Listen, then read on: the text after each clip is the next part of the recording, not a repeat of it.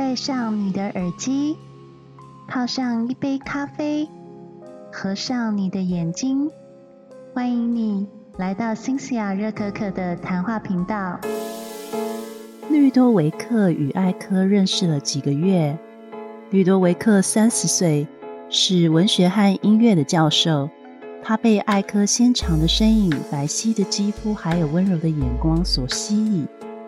有时候，艾科会陷入一种迷茫的状态，断断续续的提起过去痛苦的经验的阴影。绿多维克觉得艾科其实是一个浪漫的人，不禁被激起骑士精神，幻想能够保护他摆脱过去的黑暗。他很爱他，谈着两个人的未来，孩子。还有领养小孩的国家，他们常常见面，通常是在荷兰，有时候是在法国。因为他不会荷兰语，而艾科只会一点点的法语，两个人通常是以英语沟通。这一天，绿多维克开了一段很长很长的距离到阿姆斯特丹去找艾科，两个人约在咖啡厅碰面。面对艾科，他非常开心。可是艾科却不怎么看他，因为旁边另一桌的几位男士正在对他抛媚眼。过了一段时间之后，艾科起身到外面抽烟，跟那几名男子一起看他笑得花枝乱颤。绿多维克加入了他们，可是他们说着荷兰语，他听不懂。对于他的加入，艾科并未表示欢迎，连看都没看他一眼。继续说着荷兰语，与那几名荷兰男子笑闹。等最后剩下他们两个人的时候，绿多维克气炸了。然而艾科却反驳他：“你有病吗？你的嫉妒心非常有事耶！你到底在说什么啊？”接着艾科又说起自己不幸的童年，第一次完整揭露整个故事。他边叙述边控诉。呜咽着说着自己需要爱和温柔。绿多维克对于自己生气和嫉妒的表现，觉得非常丢脸，又觉得很有罪恶感。晚安，各位听众，大家好，我是新西亚热可可，欢迎回到新西亚热可可的谈话频道。不知道大家听过我上一集了没有？上一集我在分享我自己的约会经验，还有分享九种不同自恋型人格的判别。这一本书，我想继续来讲自恋型人格。这本书的名称叫做《病态型自恋》，是由一位法国心理治疗师安妮·克洛蒂尔德·齐尔格所撰写的。他的职业超过三十年，他所学包含沟通分析、荣格心理分析、接触疗法以及个人中心治疗商谈等等。他也已经出版两本书，这两本书分别叫做《变态型自恋者脱下你们的面具》以及《嫉妒的爱》这两本书。在《病态型自恋》这本书来讲，我觉得特别的就是它的插画风格。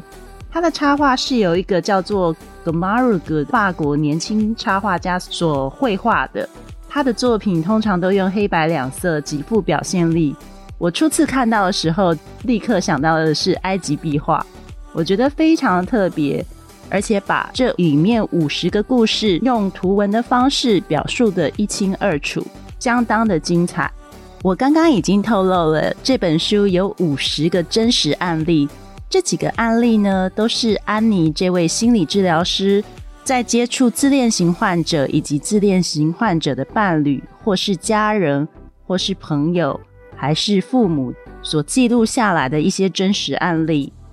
我看完之后，其实心里毛骨悚然，因为这些案例活生生的就发生在你我周围。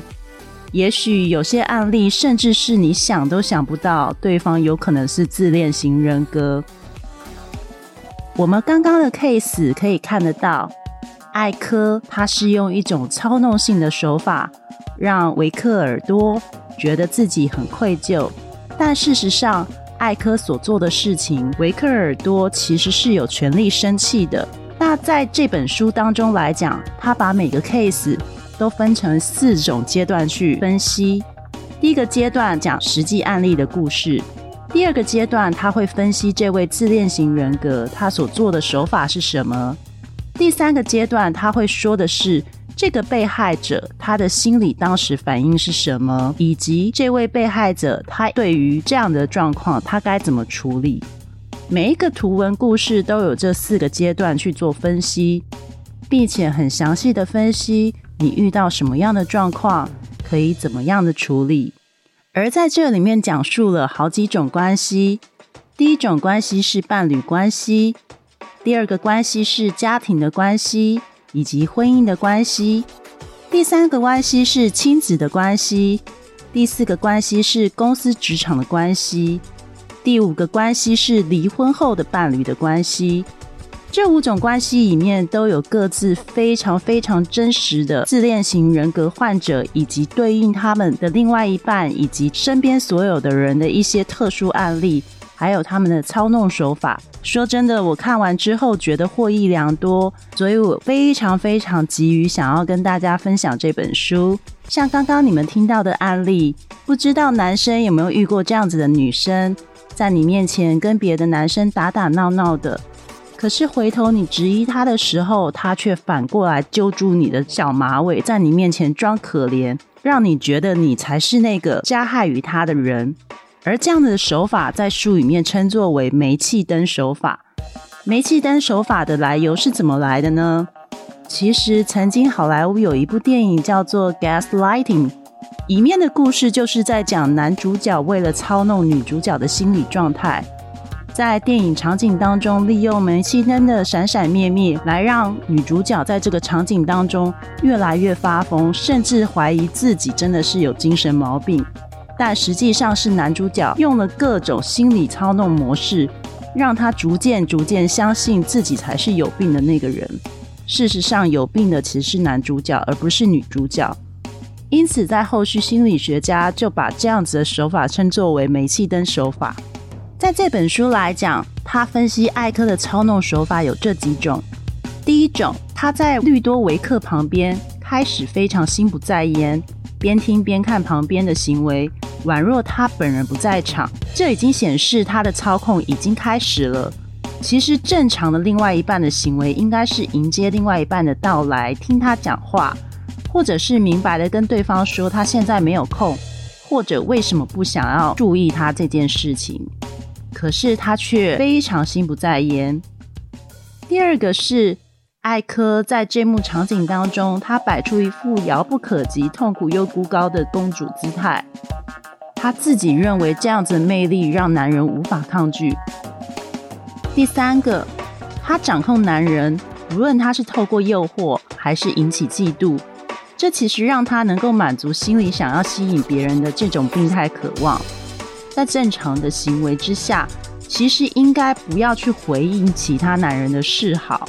至少也不会在自己声称所爱的人面前做这样的事情。第四个是，他展现蛇蝎美人的魅力，透过伤害伴侣以及伤害咖啡馆里面的男人，来抬高自己的身价。第五个，他故意使用荷兰语，让伴侣听不懂，把自己的伴侣排除在外面，加强了他控制对方的力度。第六个。其实他对他的伴侣一点都没有同理心，也完全不体贴。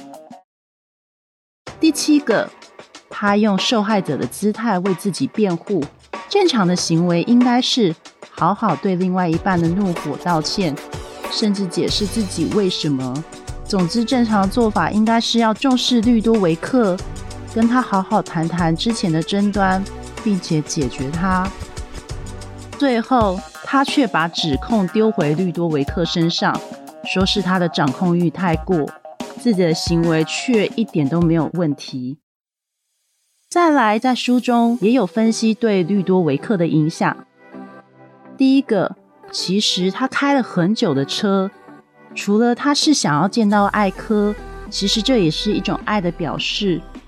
可是这样正常的想法却成了他的弱点。第二个。他陷入一种困难，伴侣对他很冷漠，而且心不在焉，并且还跟咖啡馆的男子调情，还有甚至讲荷兰语把他排除在外面。第三个，绿多维克以为把刚才发生的事情说出来能够解决问题，但他忘了考虑一般解决问题的方法其实不适用于他们的状况。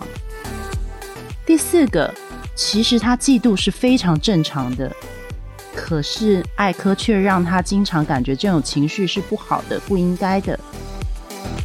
第五，艾科宣称他是受害者，让他充满同情。更助长他认为嫉妒这件事情是错误的。再来，他不去了解自己，只专注于了解对方，因此这个煤气灯操控法在他身上起了作用。如果你是绿多维克这样的角色，你该怎么做来保护你自己呢？第一个，你要意识到对方的操控。其实你当下看不穿这个原因，是因为你不明白。正常解决问题的方式，其实对自恋型患者并不管用。你也不懂，有时候嫉妒其实是非常合理的。这个时候，你可以对他表现非常淡定，表现的跟他一样平静、一样冷淡，就好像是跟小孩玩到一半，小孩突然跑去玩别的玩具，我们还是要保持心平气和。第三个，你要专注在自己感兴趣的事情上面。比如说，你这个时候就拿出自己的书来看，或是在手机上看看电子邮件、打个电话，或是和别人交谈。再来，如果可以的话，你就提早回法国，根本不需要跟他解释，或者跟艾科讲一句：“我家里有事，想先离开了。”再来是，你不用跟艾科讨论刚刚发生什么事情，因为对他来讲。他就是想要在你身上使用这个操纵手法。还有，在本书也分析有这几点可以帮助你，或是像绿多维克这样的角色人去思考。第一个，你要想想，如果你面对伴侣的冷淡相迎，除了回到法国路途遥远，到底有什么原因值得让你留下来呢？第二个。当你看到艾科或是你伴侣的脆弱，是会让你想起谁吗？如果有的话，这个人是谁？是哪一种状况？发生过什么事呢？第三个，为什么你想要为他疗伤呢？你是不是也担任过重要的他人的疗愈者吗？第四个，你是否自我怀疑？这给予了对方羞辱你的权利。如果你会自我怀疑，请问这份怀疑到底来自哪里呢？第五个，你需要什么才会让你自己觉得你的感觉是合理的，或是你觉得嫉妒是合理的？你要尊重自己，直接离开，不让别人羞辱你。最后，你能够怎么做，让每一个人，或是你生命当中的重要女性或男性？为自己的幸福负起责任，也就是说，卸下疗愈者这个角色呢？好的，不知道大家听完这个 case 有什么样的感想？不知道你身边有没有这样子的人？我自己对于故事里面有几个 case 印象非常深刻，里面有讲到如何辨认你身边的假面闺蜜，或是一些狐假虎威的老板。或是故意用公开讽刺你的方式来羞辱你的伴侣，又或是剥夺你快乐的父母，或是故意送你一个有毒礼物，让你觉得受到牵绊。这些有毒的关系，在这本书当中都能获得非常非常好的解答。我也非常推荐大家去看这本书。这本书的条理非常分明，把每一个故事都讲得活灵活现。其实，甚至你看到后来。会开始自己去思考，自己是不是在一段关系当中，有可能是那个自恋型患者，或是你有可能是那个被害者呢？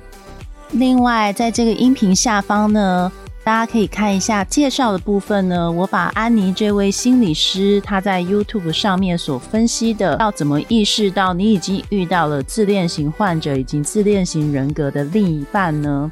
它有几种辨识方式。大家可以抽空看一下，另外大家也可以抽空看一下我所分享的一些工商服务哦。好喽，因为今天时间的关系，我就不分享其他四十九则例子了，不然讲都讲不完呢。我必须要说，今天讲的艾科的例子其实是里面的九牛一毛，里面有非常非常多精彩而真实的案例，而且你看完之后一定会惊叹说：“天啊，我身边竟然有这样的人，而我也真的受了委屈，而我自己竟然却完全没有察觉，甚至认为那个是合理的。”所以大家小心喽！如果你在约会的时候，或是跟你的爸妈相处，或是跟你的朋友相处，发生有一点点不舒服的状况，maybe 你可以看一下这本书，你是不是被他们操控了呢？好，那我今天的音频就分享到这边喽。那下一集我会再度分享，欢迎光临梦境百货的第八章。因为这阵子我实在太累了，所以就连出两集跟欢迎光临梦境百货没有关系的音频。因为我真的还是很喜欢这本书，所以才提前插队跟大家分享。不用担心，我下一集就会分享第八章了哦，请大家敬请期待哦。新的一年即将到来，也祝福大家新年快乐，万事如意。新夏热可可在这边会继续为大家服务说书的部分。也希望大家如果喜欢今天的音频的话，请帮我在频道上方按关注、订阅以及赞助我一杯热可可哦。那我们就下次再见喽，拜拜！喜欢今天的收听吗？欢迎你在新西亚热可可频道上方按订阅、关注或是赞助我一杯热可可。如果有新的节目，就会及时通知你哦。让我们下期见，拜拜！